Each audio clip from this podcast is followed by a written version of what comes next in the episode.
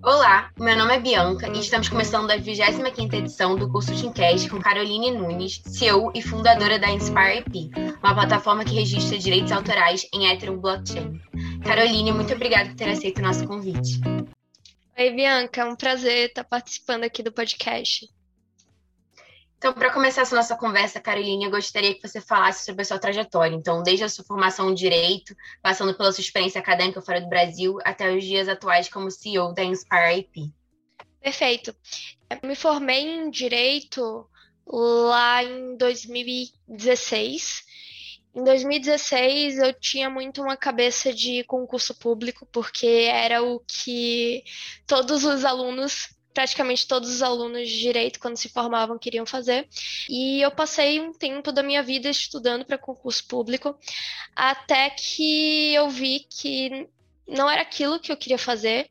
Aí eu passei para escritório de advocacia, é, em áreas mais tradicionais, direito trabalhista, é, direito contratual. Também vi que não era isso que eu queria fazer. Aí eu apliquei para um mestrado lá fora de, em direito de entretenimento. Ganhei uma bolsa para estudar direito de entretenimento na Universidade do Sudoeste da Califórnia. E lá eu tive a oportunidade de conhecer mais a fundo a tecnologia blockchain e a propriedade intelectual. Quando eu voltei para o Brasil, no fim do, do meu mestrado, eu vi que o Brasil tinha um grande problema com propriedade intelectual. E aí eu uni meu conhecimento de blockchain junto com o meu conhecimento de propriedade intelectual e eu fundei a InspireP. Muito interessante você de fato ter feito esse mestrado em direito de entretenimento e eu queria saber como que você acha que essa mudança de ambiente ele contribuiu para o seu desenvolvimento pessoal e profissional também. Nossa, foi, foi uma virada de chave na minha vida. É, se eu não tivesse tido a oportunidade de, de explorar novos lugares, de explorar novas culturas e novo, novas áreas do direito, eu dificilmente teria saído da minha zona de conforto, teria saído daquele meu círculo do que eu conhecia de, do direito e teria fundado a Inspire IP. Então, o fato de eu ter ido fazer mestrado lá fora foi um gatilho para eu conseguir criar minha startup, para eu conseguir abrir minha mente e explorar novo, novos horizontes. E assim, você chegou a falar que você fez mestrado no sul da Califórnia. A gente sabe que a Califórnia ela concentra muita tecnologia, né? Tem o Vale uhum. do Silício, então, de certa forma, você ficou muito mais próximo dessas, de toda a tecnologia blockchain, de toda essa rede. A gente disso, eu gostaria que você falasse, a partir de todo esse contato que você teve, então, no sul da Califórnia, você fundou a Inspire IP. Aí eu queria que você falasse mais sobre a função e o propósito da empresa eu realmente tive muito contato com tecnologia lá na Califórnia e eu gosto muito de jogar. Lá eu consegui ter, ter oportunidades de conseguir me aproximar desse ambiente de games é, de uma forma muito imersiva. Então, por exemplo, eu conheci o, o lead environmental designer é, da Naughty Dog, conheci vários funcionários de grandes empresas de games. E aí eu tive certeza, nossa, eu quero trabalhar com alguma coisa relacionada à tecnologia e direito. Assim, é, é isso que eu quero fazer. A InspireP, ela nasceu como uma startup que faz registros de propriedade intelectual em blockchain. A gente começou usando o Ethereum Blockchain, que é a segunda maior rede que existe, logo, a, logo atrás do Bitcoin. E aí depois a gente migrou para Polygon por causa das, das altas taxas do Ethereum. É, no, no meio do ano passado, a gente inaugurou nossa plataforma de NFT.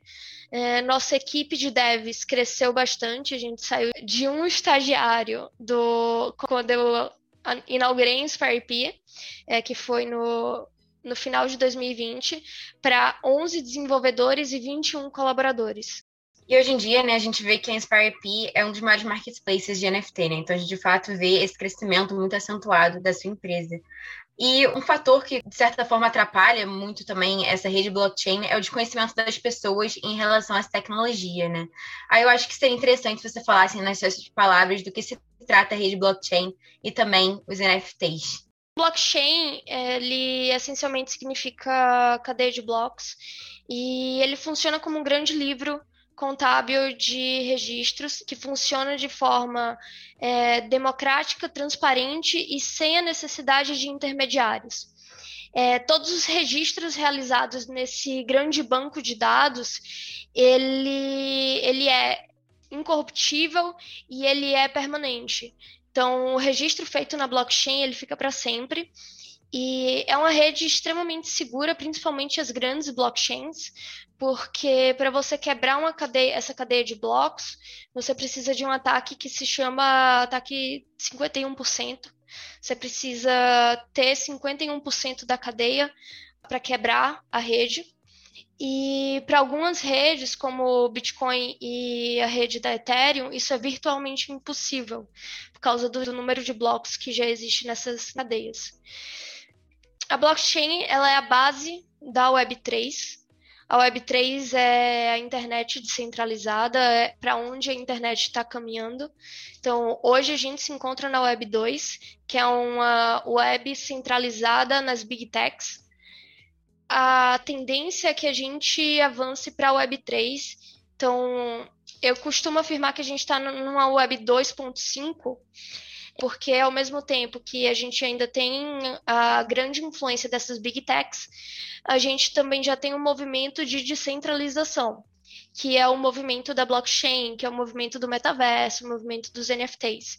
De forma comparando com o começo da internet, é, a gente estaria mais ou menos em 1995 em relação à Web3. Então, a gente está num estágio muito embrionário da Web3, mas a gente está num estágio que, que já começou, já está no início. E o NFT, ele é uma das bases da Web3. A Web3 tem, tem três bases, é, blockchain, metaverso e NFT. Blockchain é, é toda, toda a base tecnológica da Web3, que também serve de base para o metaverso descentralizado e serve de base para NFTs, que são tokens não fungíveis. O que, que é tão interessante dos NFTs e por que tanta hype em cima dessa figura tecnológica? Os NFTs trazem ao universo digital a escassez e exclusividade. Imagine que antes no universo digital tudo que existia era cópia. Por isso que uma arte no, no universo digital ela era muito mais é, desvalorizada do que uma arte no universo físico, porque você poderia fazer várias e várias e várias cópias daquela mesma arte. Não existia uma arte realmente original. Você não tinha como ter uma arte original porque você não tinha escassez no universo digital. O NFT ele traz isso ao universo digital. Então, agora é possível que você tenha colecionáveis, é, por, é possível que você tenha. É possível que você realmente tenha posse e propriedade de um bem digital.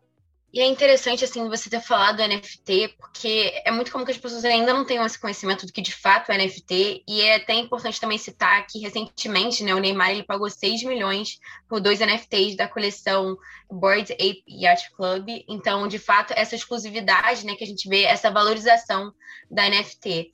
E uma coisa que eu também que eu acho que muitas pessoas perguntam para você é se o NFT, se essa tecnologia é uma bolha. Aí eu gostaria de saber sua opinião em relação a isso toda vez, toda vez que tem uma tecnologia emergente, é, que as pessoas começam a ganhar dinheiro em cima da tecnologia, sempre surge um rumor: será que é uma bolha? O que, o que eu digo é o seguinte: a tecnologia em si não é uma bolha. É, a tecnologia é uma tecnologia extremamente promissora e eu acredito é, piamente que daqui a alguns anos praticamente todos os bens digitais que a gente vai ter serão em forma de NFT. Só que existem projetos que são é, fundamentados em blockchain, que são fundamentados em NFT, que sim podem ser uma bolha, mas são, é, são projetos isolados que utilizam a tecnologia. Mas isso não quer dizer que a tecnologia em si é uma bolha.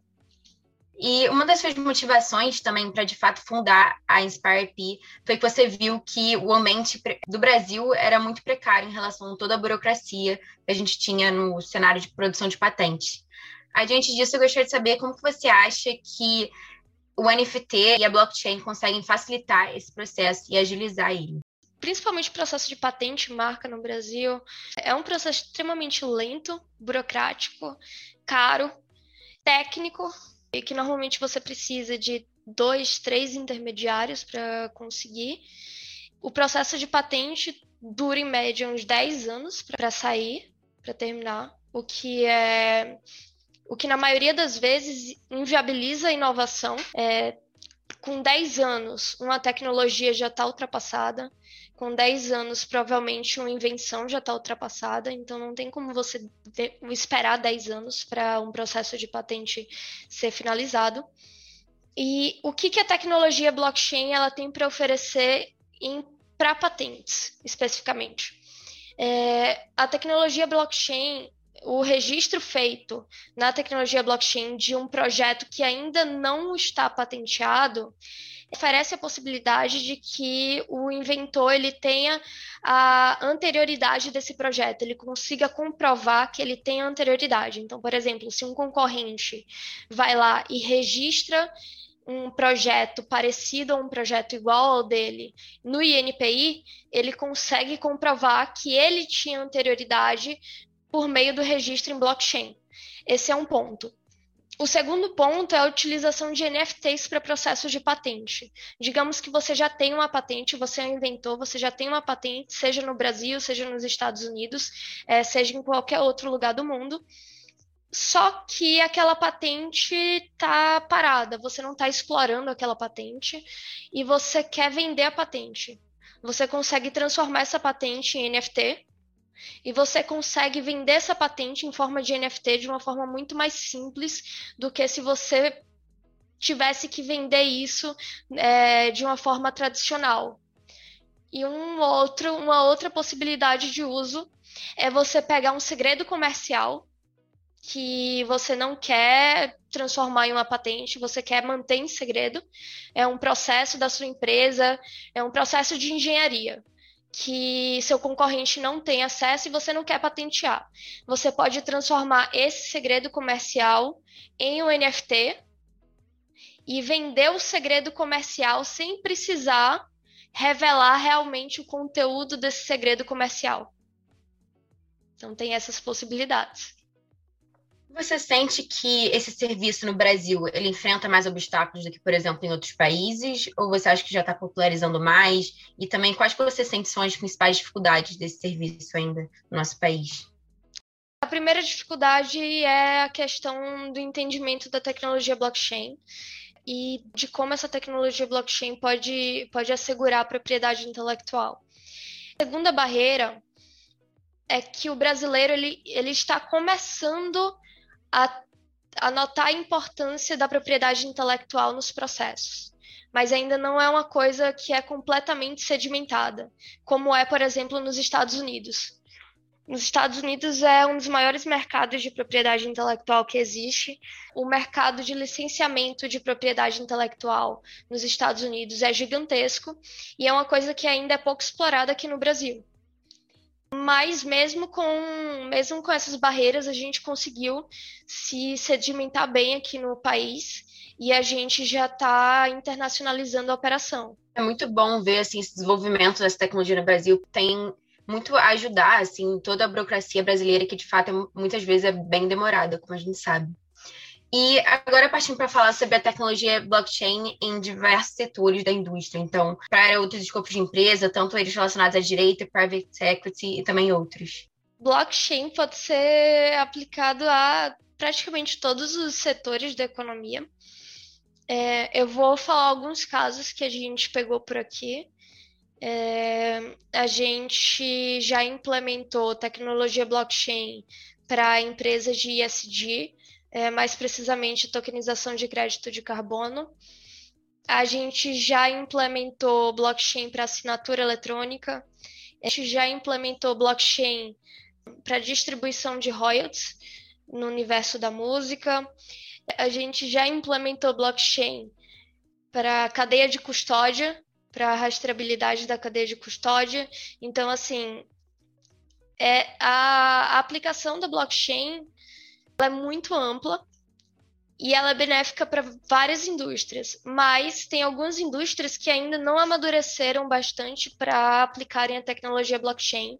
E às vezes ainda é melhor permanecer num banco de dados tradicional do que migrar para a tecnologia blockchain para essas indústrias que ainda não amadureceram. Você chegou a mencionar também sobre a tokenização de crédito de carbono. Né? Se pudesse falar uhum. um pouco mais, se eu não me engano, tem até uma moeda MCO2 que vem ganhando bastante força também no mercado, que é o crédito de carbono na tecnologia blockchain, né? Se puder também falar um pouco mais para os nossos ouvintes. Então, é, utilizar, utilizar a tecnologia blockchain para crédito de carbono é interessante por quê? Porque você consegue tokenizar o processo, você consegue dar muito mais liquidez ao mercado de crédito de carbono e você consegue adicionar uma camada de transparência e rastreabilidade ao processo, o que torna tudo muito mais fácil de ser auditado. E agora também falando de outra inovação da rede blockchain, são os smart contracts, né, que em português seriam os contratos inteligentes. A gente disso, eu gostaria que você falasse mais sobre como eles funcionam e quais você considera que são as principais aplicabilidades deles no mundo moderno. Os contratos inteligentes, eles são a base das plataformas descentralizadas, são as base, são a base dos tokens, é, dos tokens não fungíveis. Então, qualquer aplicação que utilize é, blockchain, provavelmente ela está utilizando um contrato inteligente por trás. Eu vejo muita gente confundindo contrato inteligente com, com a terminologia legal de contrato. E não é bem isso. O, a palavra contrato inteligente, ela remete ao funcionamento do contrato. Ela remete à possibilidade do contrato de funcionar de forma autônoma, por isso a parte inteligente. Mas não necessariamente é um contrato em si. É um programa de computador é, que roda em cima de uma rede blockchain. Contratos inteligentes eles surgiram lá em 2015 com o advento da rede Ethereum e a rede Ethereum foi, foi o pilar para que todas essas dApps, essas, essas aplicações descentralizadas, elas fossem criadas. Então, basicamente o que eu tenho a dizer é, to, todas as aplicações, ou quase todas as aplicações que você vê em blockchain, provavelmente rodam em cima de um contrato inteligente, ou de vários contratos inteligentes. Como você enxerga o futuro dos contratos inteligentes? Uh, os contratos inteligentes, eles eles vão ditar o andamento da blockchain. Hoje é muito difícil que você desenvolva alguma coisa em blockchain se você não escrever um contrato inteligente. Então, por exemplo, na nossa plataforma de NFT, tem sete contratos inteligentes rodando por trás. E cada contrato inteligente, ele tem uma função. Tem um contrato inteligente que serve para criar NFT, tem um contrato inteligente que serve para transferir NFT, tem um contrato inteligente que serve para abrir uma venda direta de NFT, tem um contrato inteligente que serve para abrir um leilão de NFT. Então, cada contrato inteligente é, é uma aplicação dentro da blockchain. E ao longo do nosso podcast, você chegou a falar sobre a ascensão da Web 3.0, né? E quando a gente fala sobre Web 3.0, a gente não tem como deixar de falar sobre metaverso. E a gente uhum. vê também que a Inspire IP ela já enxerga o metaverso como uma realidade, a gente vê que ela já se posicionou dentro de um dos metaversos mais famosos, que é o Sandbox. A gente disso, eu gostaria que você explicasse para os nossos ouvintes é, o que, que é metaverso para você. Então, na essência da palavra, metaverso significa meta, que é além de, verso, universo, além do universo. Então, seguindo essa terminologia, metaverso seria qualquer é, qualquer forma de conexão que não seja conexão física entre as pessoas. É um conceito bem amplo e eu acredito que algumas marcas têm se aproveitado desse conceito amplo para falar, ah, eu estou no metaverso, sendo que uma, essa marca está num jogo que existe há cinco anos. Se se a gente seguir essa terminologia, metaverso existe desde 2002, 2003 com Second Life. Tem Roblox, GTA Online, Minecraft, tudo isso você consegue considerar metaverso seguindo essa terminologia. O que eu acredito ser metaverso? É, eu acredito que metaverso vai um pouco além disso. É, o metaverso, ele, na minha concepção, ele necessariamente precisa ter uma base em blockchain, ele necessariamente precisa ter NFT, precisa ter criptomoeda. Por quê? Porque se você está reproduzindo o universo físico, você precisa reproduzir o universo físico em todas as suas características. E uma característica muito importante do universo físico é a possibilidade de você ter uma economia circulante. Se você não tem essa economia, é, você não reproduzir o metaverso da forma que você deveria. E você só tem uma economia que funciona no metaverso utilizando NFT e criptomoeda. Porque senão você não tem a real propriedade de um bem que você adquire no metaverso. Quais são as suas expectativas para o metaverso? Você acha que, enfim, ele vai chegar daqui a pouco? Vai ser uma questão de alguns anos, daqui a uns 10 anos? Como você acha que vai vir essa ascensão do metaverso? O metaverso descentralizado, esse metaverso que eu falo, eu acredito que daqui a uns cinco anos ele pode estar bem sedimentado. Por enquanto, a barreira de entrada ainda é uma barreira grande. Esse metaverso descentralizado ele acaba ficando preso a um nicho específico, que é o nicho de pessoas que entendem de criptomoeda e que entendem de NFT. Para você ter noção, a o caminho para você comprar um terreno em um metaverso descentralizado é um caminho extremamente complicado. Você tem que passar de moeda corrente, é, que é moeda fiat, para cripto usando o exchange. Da exchange você tem que sacar a cripto para sua wallet. Da sua wallet você tem que entrar num marketplace de NFT. É, no marketplace de NFT você tem que achar o terreno e do terreno você tem que é, conectar o marketplace na sua MetaMask, assinar a transação, realizar o pagamento e aí sim você vai ter o NFT do terreno na sua carteira. Então não é uma coisa que dá para você fazer com um clique, que é o que a maioria das pessoas está acostumada. Então é por isso que eu acredito que o metaverso descentralizado ele ainda tem um bom caminho para para caminhar até que ele seja acessível para todo mundo. Por enquanto, ele ainda é acessível só para um nicho específico. E você acha que com a mudança do Facebook para Meta e de fato Mark Zuckerberg ele está se propondo, enfim, é, desenvolver esse metaverso, ele de certa forma ajudou nessa popularização ou você acha que não teve tanto impacto? Como você vê essa ascensão? É, até porque também é um pouco estranho, né? Porque quando a gente fala sobre Web 2.0, a gente pensa muito em Big Techs. Mas quando a gente fala uhum. sobre Web 3.0, a gente já não vê tanto Big Techs, mas ao mesmo tempo a gente vê também uma Big Tech trazendo essa tecnologia. Adiante disso, eu gostaria de saber como que você acha que o Facebook se insere nessa realidade. Então, o, o fato do Facebook ter tido esse rebranding para Meta é, foi extremamente estratégico ah, para eles puxarem esse movimento de metaverso. Mas se você parar para prestar atenção, é, não faz muito sentido uma big tech estar tá puxando um movimento de metaverso, um movimento de descentralização, porque no final o que uma big tech quer é manter a informação centralizada. Se o Facebook quisesse, ele já teria centralizado várias, várias coisas. Só que eles monetizam com isso, eles monetizam centralizando a base de dados, centralizando as informações. E o fato de eles estarem puxando e se apropriando do, da terminologia metaverso me deixa, me deixa de certa forma preocupada, porque a tendência é que as pessoas achem que metaverso é aquilo que o Facebook está tá se propondo e não necessariamente é isso. É, de fato, né? Porque quando a gente pensa em metaverso, a gente pensa em descentralização, quando na verdade a Big Tech ela tem muito um movimento de, de fato centralizar nas mãos dela, né? Exatamente. E uma coisa também que, enfim, é muito falado é em relação à mineração e como que afeta o meio ambiente. Adiante disso, eu gostaria de saber a sua opinião. Então, se você acha que faz sentido as pessoas de fato associarem criptomoedas com todo esse gasto energético, se você acha que não faz sentido.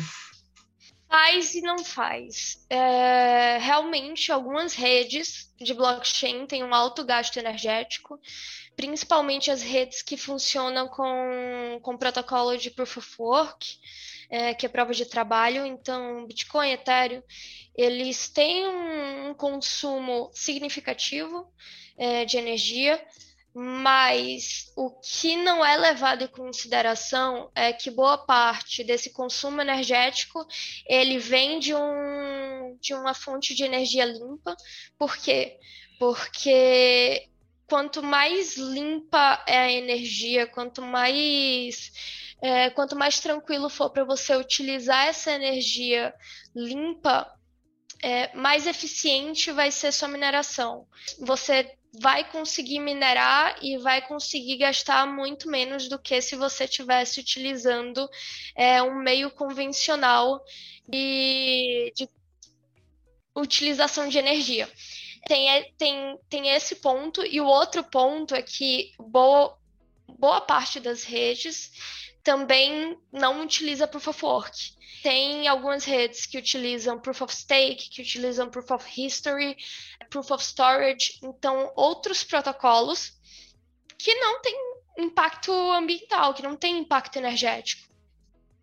Então, quando você fala questão das criptomoedas ligadas ao impacto ambiental, as pessoas estão resumindo em um único protocolo e estão olhando só para um gasto que vem de, de uma energia que não é limpa, sendo que boa parte vem de uma energia limpa. Então, é isso.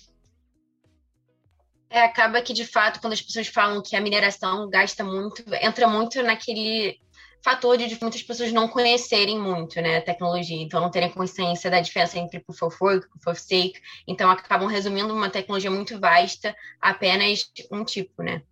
E a gente já chegou a falar bastante sobre a sua carreira, também sobre metaverso, NFTs. E agora eu queria passar mais para um momento focado em você. Aí, Carolina, eu gostaria de saber quais são os seus planos profissionais e até pessoais para o futuro.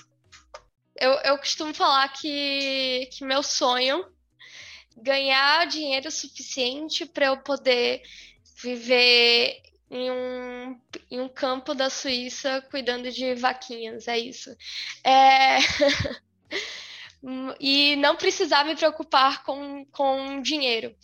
Mas em relação a, a planos de trabalho, eu quero lançar Inspire 2.0, que é a evolução da Inspire é unir realmente a propriedade intelectual, a NFT e que as pessoas possam comercializar a propriedade intelectual de uma forma simples, de uma forma prática pela internet. É, então, eu quero facilitar ainda mais a vida das pessoas, cortar ao máximo a burocracia. Então, burocracia em excesso me irrita e acredito que irrita todo mundo. Hoje, o nosso país é um país extremamente burocrático, a gente não precisa estar tá cheio de burocracia, principalmente para proteger um direito que é nosso. Então, para o futuro, eu pretendo estar tá muito bem em relação a, a Inspire P 2.0 e, quem sabe, tocando a Inspire P 2.0 é, na Suíça com, junto com as vaquinhas. É isso. Sem dúvidas, nós do FRJ Consulting Club, a gente está muito animado e, enfim, esperando seus próximos passos. E, infelizmente, a gente está chegando ao fim da nossa conversa e, como em qualquer consulting cast, a gente tem a tradição de perguntar para o nosso entrevistado qual conselho daria para alguém que está começando no mercado de trabalho e é meio de sucesso profissional. É, tem, tem uma frase, tem uma frase que eu gosto muito, eu sempre falo essa frase. É, ela me ajudou muito no começo da minha carreira como empreendedora. Eu tinha uma autoestima muito baixa. Eu tinha uma autoestima terrível, não conseguia falar em público, é, eu não conseguia confiar na minha capacidade e eu me auto-sabotava o tempo todo.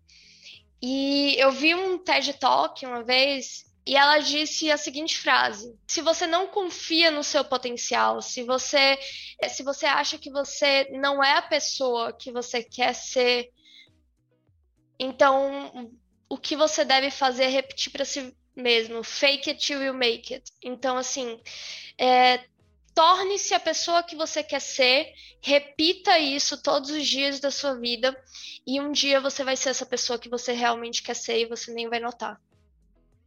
Então, foi isso que me ajudou muito. Eu repetia todos os dias, todos os dias, todos os dias. Eu ia para as reuniões super nervosa, tremendo, mas eu estava repetindo isso na minha cabeça e no final deu certo. E esse foi mais o curso Ticast. Obrigada e até a próxima.